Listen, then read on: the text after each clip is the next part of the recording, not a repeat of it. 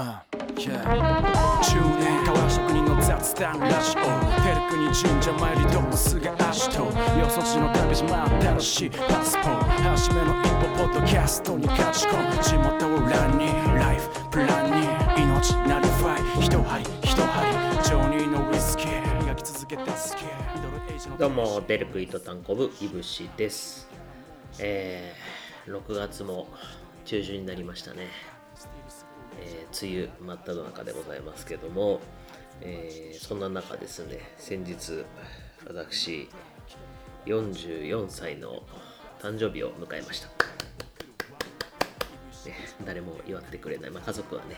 祝ってくれるんですけども、えーもうね44にもなるともう誕生日とかね祝ってもらうのが申し訳なく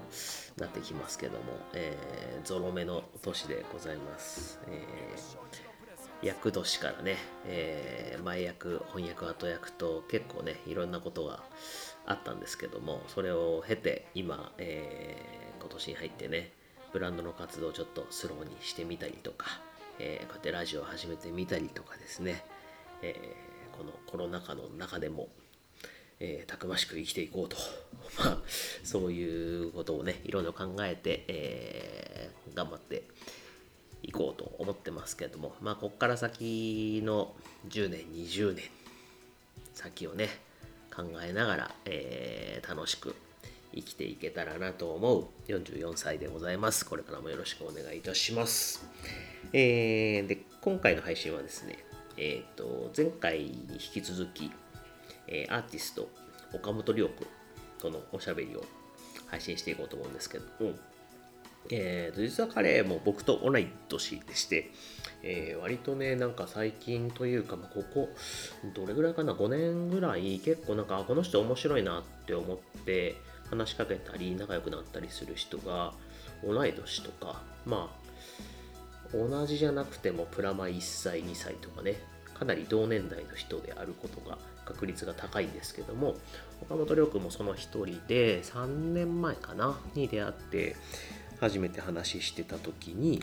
まあたまたまその年の話になってあ一緒同い年だねみたいな話になってまあそれもあって仲良くなったのもあるんですけどもまあ前どっかの回でも言ってますけども僕が今こう一番興味のある男なんですよね。なんか興味のある男っていうとねなんかちょっとそっちかなみたいな話になりますけどだそういうわけじゃなくてあのーなんかねこう自分とジャンルが違うのであのアートとクラフトっていうところでジャンルが全く違うんだけどやっぱりなんか同じ時代を生きてきた人間としてなんか分かる部分だったりあ言語が違うだけで一緒なんだなとかで違う人の言語に置き換えて話を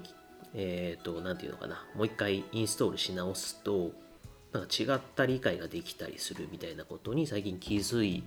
たんですけどそのきっかけがね割とこの小本涼君だったような気が僕はしていて、えーでもねなんか本当仲良くさせてもらってるんですけど多分ね出会うタイミングが今今今というかねあったのはもう3年ぐらい前ですけどそれぐらいのタイミングじゃなかったら多分ねおそらく仲良くなってなかったんじゃないかなって僕思うんですよね。多分僕がそういう何て言うのかないろんな自分がやってきたことだけじゃない少し幅を広げた部分に興味を持ち始めたというか、うんまあ、まさにミドルエイジクライシスなんですけど自分がやってきたことってこれって合ってんのかなとかねいろんなことをこう考え始めたりしてなんか自分の中でね壁にぶち当たったりとかいろんな経験がまあそのねさっき言った厄年あたりからいろいろあったんですけどもそういう中でうん自分の何でしょうね今までの感覚とは違ったえー、と感覚でものを見始めたというかなんかアンテナの感度が少し高まったっていうよりもねえっ、とあ僕のアンテナが捉える電波の領域が広がったみたいな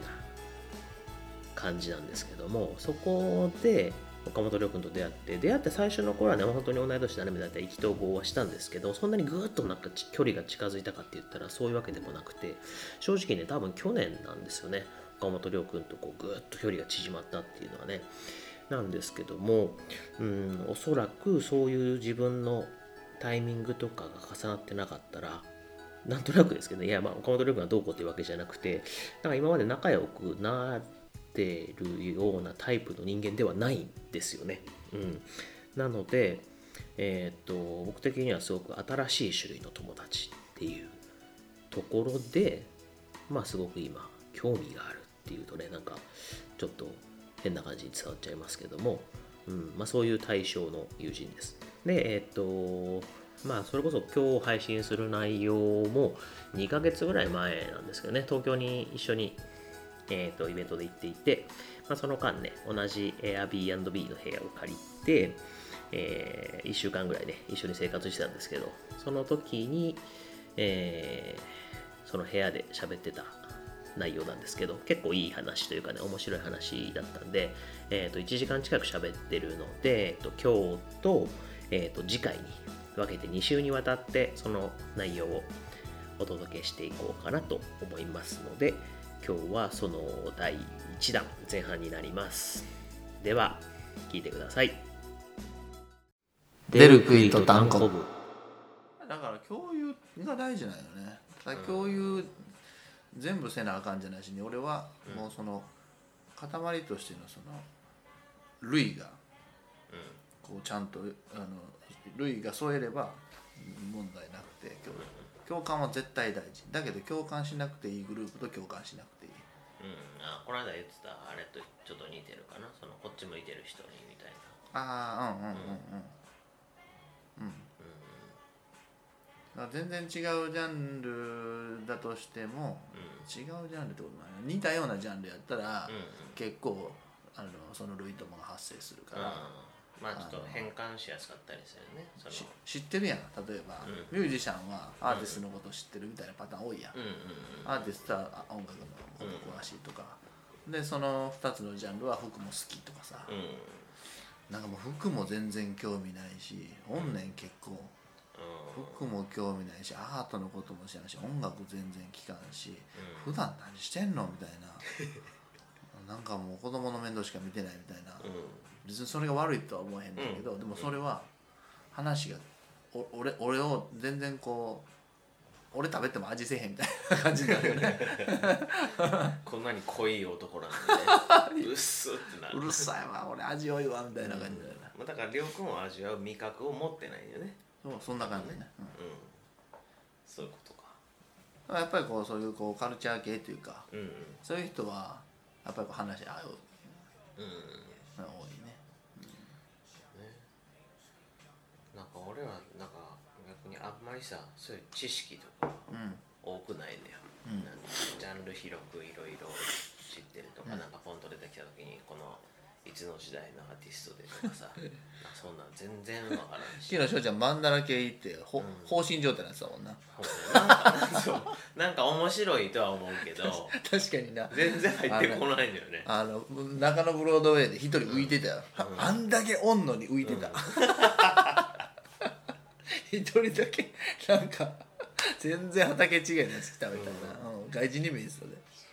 なんか。ちょっと俺歩いてきたの見て笑ってもったもん。何ここみたいな、うん、なんだろうなんかそんな場所があるとかも知らないしさ、うん、そういう聖地とかさ、うん、全然だから分からんけどでも分からないことにこうなんだろう。あもう俺は関係ないわっていうか、うん、なんかその分かろうとしないみたいなことはなんかあんまりしたくなくて昔はそうだったと思うんだけどね。なんかあこれ俺興味ないなみたいな。で浅い発想を判断したらなんかそこに興味持とうともしなかったけどね、うん、でもなんかみんながこう何を何をここでこう探そうとしてるのかなみたいな、そこにあるものには興味はなくてもさ、そのなんかつながってるやん、うん、あ本あったりさ、うんうん、セル画があったりアニメの、うんうん、でフィギュアあって、うん、でアメリカの映画のキャラクターがあって、でアメリカの向こうのこうなんか医薬品とかガソリンスタンドとかの、全部なんかそういうこうものとものかものを介して、こう似たようなそこはそこでまたつながってんのよね、ジャンルが。音楽って言ってもこうジャンルがあってファッションっつってもいろんなジャンルがあるみたいに、あの人形っていうくくりとか、まあ漫画とか本とかいうくくりの中でいろいろあるのよね、うん、そうだから行ってそんなんかもうああいうごちゃっとしたさ、感じってもう何でもっていうイメージだったけどやっぱ全部こう毛色が違うっていうかさ、専門店みたいな、バービー人形しか置いてないみたいな、とか、あのそうや翔ちゃんとあそこ行きゃよかったな。あのな、今最近こうにわかにこうなんやろブームまでいかへんねんけど、こう社会的地位を得てきてるフィギュアがあってでそれって今までなかったよな。うん。うん今までっていうかだいぶ前からあったのはあったけど、それこそそのカルチャーアートに置いてあったようなもんでうん。うんフィギュアって大体さゴジラがあるからゴジラのフィギュアが出るとか、仮面ライダーがあるから仮面ライダーのフィギュアがあるとかってなるやんか、はいはいなんか何でもないのにフィギュア誰やねんお前みたいなやつが作家がうん。勝手に自分が考えたキャラクターうんとか怪獣のうん。ソフビを作って売るっていう。ああ昨日永井さんが言ってたのってそういうやつ？そうそうその話をしてたよね、あの辺の。はいはいでそれをカルチャーアートはけ今でも売ってるけど、うんうんあの結構昔から売ってんだよね、うん。10年もうん10年以上前から、うん、そういうジャンルがもともとあったってこジャンルじゃないのね。ジャンルじゃないか。要は、うん。売れる面白いって感じだよね、うん。要はソフビってさただのまあ言ったらさ、とうん。まあ工場なわけやんか。うんビニールで人形を作る工場やな、うん。そまあソフトビニールか、まあ、詳しくはちょっと知らんけど。でその工場は別にな佐藤ちゃんだろうがウルトラマンだろうが作れるやん、うん。まあ、結局は発注受けて金だ金型さえ払ったら物やから作れるやん、工場やから。うんそれをまあ言ったら大手だけのものではないっていうはい金さえ払えば作れるよねっていう、で作れるからそれを作り始めたやつがおって、っていうんで何この怪獣みたいなのが、誰このプロレスラーみたいな、なるほど。っていうのをその誰でも何でも漫画も存在しないし、うん。映画も存在せえへんのに作っても、フィギュアというものとしてあの、うんこう魅力がを感じるみたいな、ね。だからそいつらはすげえこう、ありえへん色を使えたりとか、うんうんあのなんか昔それこそこう怪獣もん。で、あれ作ってた日本人がみんな作ってて、うん。色塗ってたよね。日本人のおっちゃんおばちゃんが、でおっちゃんおばちゃんのセンスで塗ってたらしいね。はいはい。でその怪獣見たこともないし知らんし意味もわからんけどこの色のがええやろとか、うん。あだからなんかほんとこの色じゃないのに違う色の怪獣できたりとかってロット違違いでなんかすんげえ違う色をうんおじいさんのセンスで塗ったやつがめちゃめちゃかっこよかった今から見たらみたいな。ほんまはいやなんちゅう色塗ってくれてんねんみたいな。エラー品ってことだよね。そうそうそうそう。なんでお前なんでこの怪獣肌色にしてくれてんねんみたいなのが、今から見たらすげえこうレアでなんか色綺麗し、そうね。可愛い。こっちのが合うなみたいな。うん今はそれがそういうのがあったからうん。うん今はそれをわざとやってうんでそれをさらにオリジナルのキャラクターでやってみたいな、まあまあまあそういう流れがあってでマンダラ系の中にもそれを商売にしたマンダラ系じゃないわ。ブロードウェイの中にもそれを商売にした人らがおるらしくて、うん。でそれ俺もそのカルチャーがあってそういういろんなものができてきてるなっていうのは知っててんけど、それがめっちゃ売れてるらしいね1体80万とか100万とか、うんでそれは誰が買ってるかっつったら中国人が買ってるってでも僕人はそれをどういう感覚で買ってんだなんかやっぱり何でもないねんけど、そこに魅力を感じてるっていう話よな、ろうだから流行だとかそのバックボーンがとか関係なく、そのもの自体に価値があるそう。価値っていううんそうやね。うん。だ自分だから俺多分あれ中国人ってこう偽物をいっぱい見てるやんか。うんうんでもミッキーとかウルトラマンも偽物見てるわけや。ん。だかうんらもう関係ないんやと思うねもともとあもうそもそものマインドがに日本人と違くて、あうんうん。全然振り聞いてなくてもはいはい。もうババッタモンやっててもみんな全然、うんバッタモンって何があかんのみたいな。うんうん。そうかまあバッタモンとかってねなんかそういうふうに考えるとなんかまた違うなんていうのかないろいろ考えるけど、ものそのものがそれにバックボーンとかこれ何いつの時代のアーティストが描いた絵でとかっていう説明とかがあって、うん。そうなんだっていいものなんだって思ってみるうん。のと単純にこう目の前にあるそのものが魅力的うん。であるっていうのはなんか自分がものづくりする上でなんかちょっとずっとテーマじゃないけどなんかなんて言ったらいいんだろうな。もの俺がまあ作ってる財布とかが、うん。その財布自体がなんなんて言ったらいいんだろうな。難しいんだけど、まあ、手で縫ってるじゃない。うん。手縫いで作ってるんだけど、パッと見てあこれ手縫いだねっていうことがうん。すごく分かりやすくないように作ってて。うんっていうのはなんかその手縫いであるっていうことに価値を見出す人とうん。なんかそれの変なこの手の跡と変っていうかクラフト感っていうかそれによってあなんかクラフトだよねっていうところであまりそれを選ばない人ととかってうん。いるからうん。なんかできるだけそういうあの変な変なフィルターじゃないけどさ正当な評価をしてほしいっていうかうん。何もないところでなんかこれがいいから手に取るっていう選び方をしてほしくってあんまりこう手縫いであるっていうことがもう物が主張しないようにしてるきたんだよね。もうなんかな手縫いとかう本物とかんうんうん。なんかそのじなんそのななんやろな何年創業何年みたいなうんうんことを言うのもダサいよね。うん。もうまあそれで押すのはね。うんなんかそれ推しな感じっていう。それないとダメって感じだよ要は。うんうんうん。それなくても物がかっこよかったら。そうそう。でなんかそれそれの結果としてなんかあこれってそういう歴史があるものなんだなとか、うん。手で作られてるものなんだなっていう方がなんかいいなっていうのをなんとなくずっと思ってそうしてきたんだよね人間ってこう学習するから、う学習できるものがあると、うえー簡単になってくるよね。んうん。うんだからその情報として整理されると誰でも分かるようになるんやけど、うん。情報が出てないものを理解するのってめちゃくちゃ難しいね。うんうんうんでもそれがまた時間が経ってくると整理されていって情報になって、うん。でまた誰でも分かるものになる。はいつまり本にもできるわけやんか、うん。文字にできるから、でこうなると結局どんなやつでも文字情報で入れたり写真でうん。消費して正解を見出して選べるってなるんやけど、文字にもなってないし、データにもなってデータっていうかその写真情報にもなってないもんをええとか悪いとかいうのって難しいね、うん。まあ、手縫いってさそういうさ手縫いイコール人間が時間を使ってあの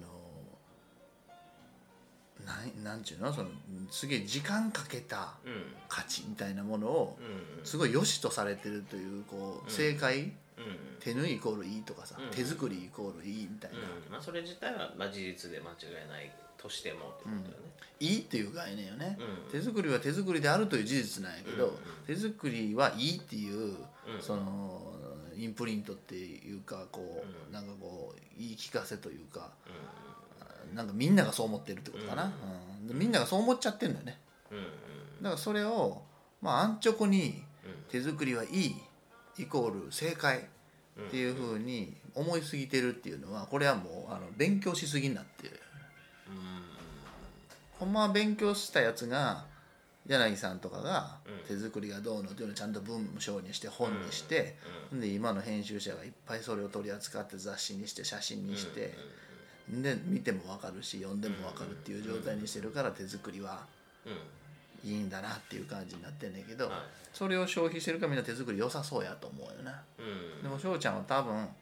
そういうことをうん。鵜呑みにする人がうん。自分のもの作ったものをちゃんと見てくれへんのに不満を持ってるよねきっとね。うん。そこちゃうねんそうかもしれない。だから俺も手作りの手作りの作家のやつものを見る時って手作りっていうのが分からへんやつじゃないとうん。うん買ったり見たりせえへんのね。う手作りってすぐ分かったらね。スーツのテーラーメイドの人なんて、んうんうん。なあパッと見絶対分からへんやん。そうね。だけど見たらさやっぱ柔らかいやん。うん。縫い目で。結構ガタガタしてるやん。うんガタガタつったら変やけどうんま、っすぐやねんけどうん。もうまあいわゆるまあ手の跡というかね。ね。ちゃんと明らかにそこは機械縫製っていうものとは違うっていうのがね。力が均一じゃないみたいな、うその縫いの優しさみたいなうん。やっぱりピシッとしてるけどんうん。見て取れる。それがやっぱりこう値打ちやもんな。そうね。そうだからなんかあのそうそうそれをなちょっと見て共有したかったんやけどあのどうでもええ、うん。何このキャラみたいな、はい。えこれなんで16万もすんのみたいな。ちょっとちょっと見せたかったよね。そういうなんかそういう情報がさなくて今こうりょうくんがこう何をなんで俺にそんなものを見せたいんだろうっていうことが、うん。自分が考えていることとこうあこれこういうことかっていうのが一致してきてみると多分自分に全く自分が自らは絶対見ないそのソフビの展示みたいなものっていうのに興味を持てるよね、うん。なんか。だから結構今までこうちゃん見ようとしなかった世界とかにもちゃんと実は自分が考えてることと同じ文脈が流れてたりとかうん。するんだなっていうのはね本当だからまあ何何回か言ってるけどこのりょうくんと結構親しく話するようになってなんか言ってることはとか考えてることはおそらく一緒なんだけど、うん。言葉が違うっていうか、その違う言葉でそのまあまあ簡単に言っちゃうとクラフトの言語とアートの言語みたいなうん。概念だとした場合に、うん。クラフトの言語で答えを出そうと思ってたパズルが全く解けないところに、うん。それ1個だけアートの言語に入れ替えたら、すんなりパズル解けたみたいな感覚っていうのがうん。すごいあったんだよね。だからなんだろう。ちょっとまあ世界観が広がった感じはあるよね、だからアートっていうもの自体に正直あんまりこう興味を持ってなかったううん。か、うん。だからただな自分とジャンルの違う人うん。みたいなうん。感覚だったよね。なんかその俺はアートアートってその、うん。世界的にはジャンルとその地位としてすごい高いとされてんねんね。うんうん。哲学者とかアーティストとか、うんまあなんかそういうこう職職種になってて、ん。だから容易にはなられへんし、あのそこそこに達するその能力と知知識知性を持ち合わせることがすごいやっぱ大変なんやけど、うんうん。でもそれでつそうされてるアーティストの中にもやっぱりこう、えーピンからキリまでおるわけね。うんうん。であのーそのはっきり言ってキリのやつうん。はそんな用ないのよ。うん。だから翔ちゃん興味ないんやと思うね。うんうん。でそんなやつがいっぱいおんのよ日本に。うん。しょうもないから見いひんのよね。はい。ピンからキリまでおる。だからピンの人はやっぱりもうまあ言うたらその技術もそのものづくりもうん。あの知性も全部兼ね備えてるみたいなものすごい努力をした人もしくはとんでもない才能を持ってる人だけ。でそこをちゃんと分解して読み解けるようになってたらあの絶対におもろいはずやねだってそれぐらいの努力をみんなはしてるからクラフトの人らもそれなりにただそのさっき言った言語うん。のピースが違うからその本を開かなかっただけやね、そうね。うん。だけどクラフトの本はずーっとやってきてるから、アートやってるキリのやつで全然勉強してへんやつに比べたらよっぽどやってんねん。うん。だから俺はアッシュで人と絡むわけね。うん。そっちの方が上やから。うん。ものとして。手ずその出来上がってる完成度がおもろいわけ、うん。例えばジンが作ってる彫り目とか、うんマーシーが作ってる服もそうやし、うその今まで俺が絡んでくる人の中にはちゃんとそういうものがある。んうん。アートの中に混ぜても強度がちゃんとあるっていう、もしくはアートの文脈俺が持ってる文脈の中にこの技術が必要やみたいな。うん。なるほどね。まあまあ俺がやってるリモアとかもそうだもんね。りょうくんが思ったことにこの技術が足りんっていうところをそうそう俺には貼られへんから、だけど貼れたらめちゃくちゃようなるなっていう作品に、そのほんまにやってくれるかどうか、うん。でもしくはそれで翔ちゃんでもできひん可能性もあるわけやんうん。か、だけど俺の中にはあれの完成図があって、うん。ぼやっとした。うん。細部が分からへんわけ、うん。どうやって発酵うん。詰めていくのか、そうねでこの完全にもうなんかあのリベット止めされたこれを な解放したらさ挟み込んでいけみたいなそうねまあ。もう理屈でわかるからね。そのまんまの状態でもこれリベット止めさされるけどみたいな。解体できんな。そうそう。でそれをまあこう全然断られる可能性もあるし、うん。全然断る自由もあるし。うん。でも俺は見えてるものを作りたいから。うんうんでそこでやってくれる人と一緒にやっていくことでこうだんだんだんだん実物になっていくっていう、でその時にやっぱ技術とテクニックと経験と美意識が必要っていう。で俺はそのアートは偉いかもしれへんけどだけどそのここに達するためにはその別に手段を選ばないっていうもの、手段を選ぶ必要がないのよねアート、うんアートって本当の意味での何でもありやと思ってね、うん。アートである以上こうでなければいけないとかっていうことだよね。ないね。こういう手法じゃないとアートとは呼べないっていうかってそういうことがないってことない。一切ない。本当の、うん。そのものを作らないっていうアートさえあるんやからな。うん。うん。だからそのその懐のふ深さが好きなのよね、うん。そうね。一流のもうどんなバカにもどんな苦しんでるやつにもうどんなにこう虐げられてるやつにも一流の光がちゃんとあるっていう、大逆転のチャンスがある、うん。ただし大事なのは積み重ねることだな、やめずに、うん。そうね。でそれ永井さんも言っててうん。昨日。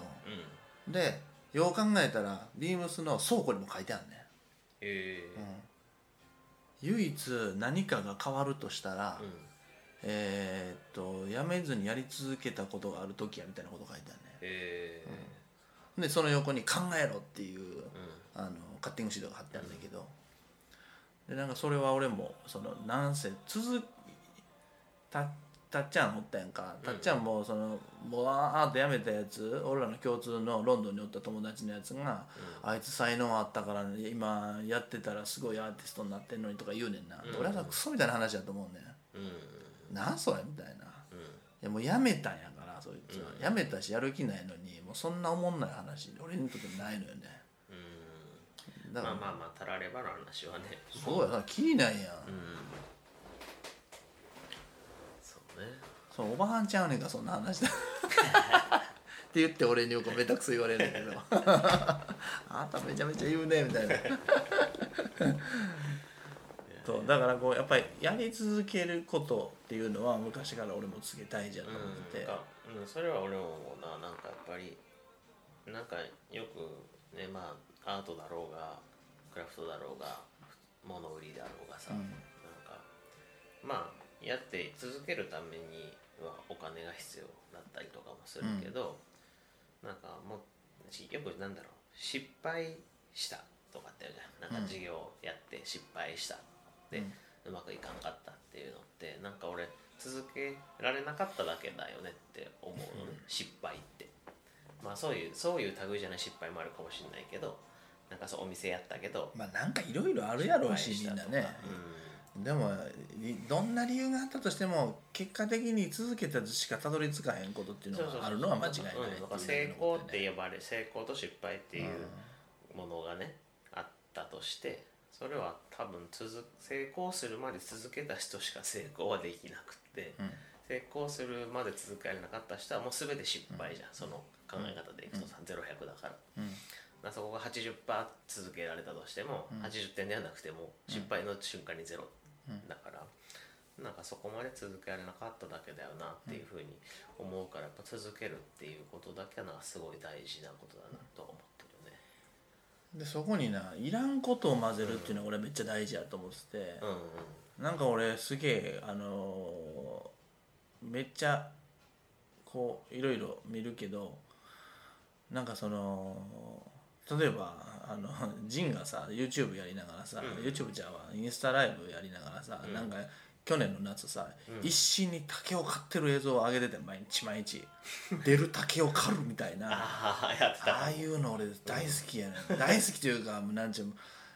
いいと思うよねあれを、うん。意味ないなあれ。うん。うんうんでそれ早送りで撮ってめんどくさいなあれあんなん撮って、まあアップしてでそれまた次の日一回やったのにまたやってみたいな。そんなそんなことやる必要全然ないわけよ。まあそうね。必で要性しかもはないなバカやと思われるやん、うん意味ないから、あれなんか意味あんの？って言われるわけよ、とか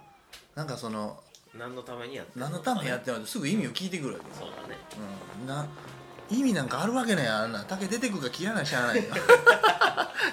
広大な土地があったらさあれやっとかんと、うんうん。あかんと、うん。ただあれやってるじいさんばあさんいっぱいおる世の世界にいっぱいおるけど、うんうんあれをわざわざ上げるっていう、配信する人はねいないよね。あれは偉大なる無駄なんで、うでもなんかそう大変なんだってっていう話はなんか伝わる。なんかあれ何だったのっていう話したと思います。あれでさやっぱりこうそのああの竹をさものづくりするやつが配信までできるやつがああやって竹を処分処理するっていう行為と感触と感覚と匂いとっていうのを全部あいつの中にこう情報として入ってるやんか。それはあいつだけってねおっちゃんおばちゃんはもの作りそのアーティストになるとかそのさらに新しいプロダクトとかそんなことな考えあの日々からもう10年が経った。自分もその一人になりたかった。スティールストレンジャーここからが始まるさ。いつか夢見る配布街の修理屋今と未来語る。グッドネイバー聞けば聞くほど愛してるまるでコンバース旅の途中から送るワンラブイブ翔一郎出るクイと単語ブミュージックバイツミロックアートバイモゼ What's that? イブ翔一郎プレゼンツああ出る杭と単語ブー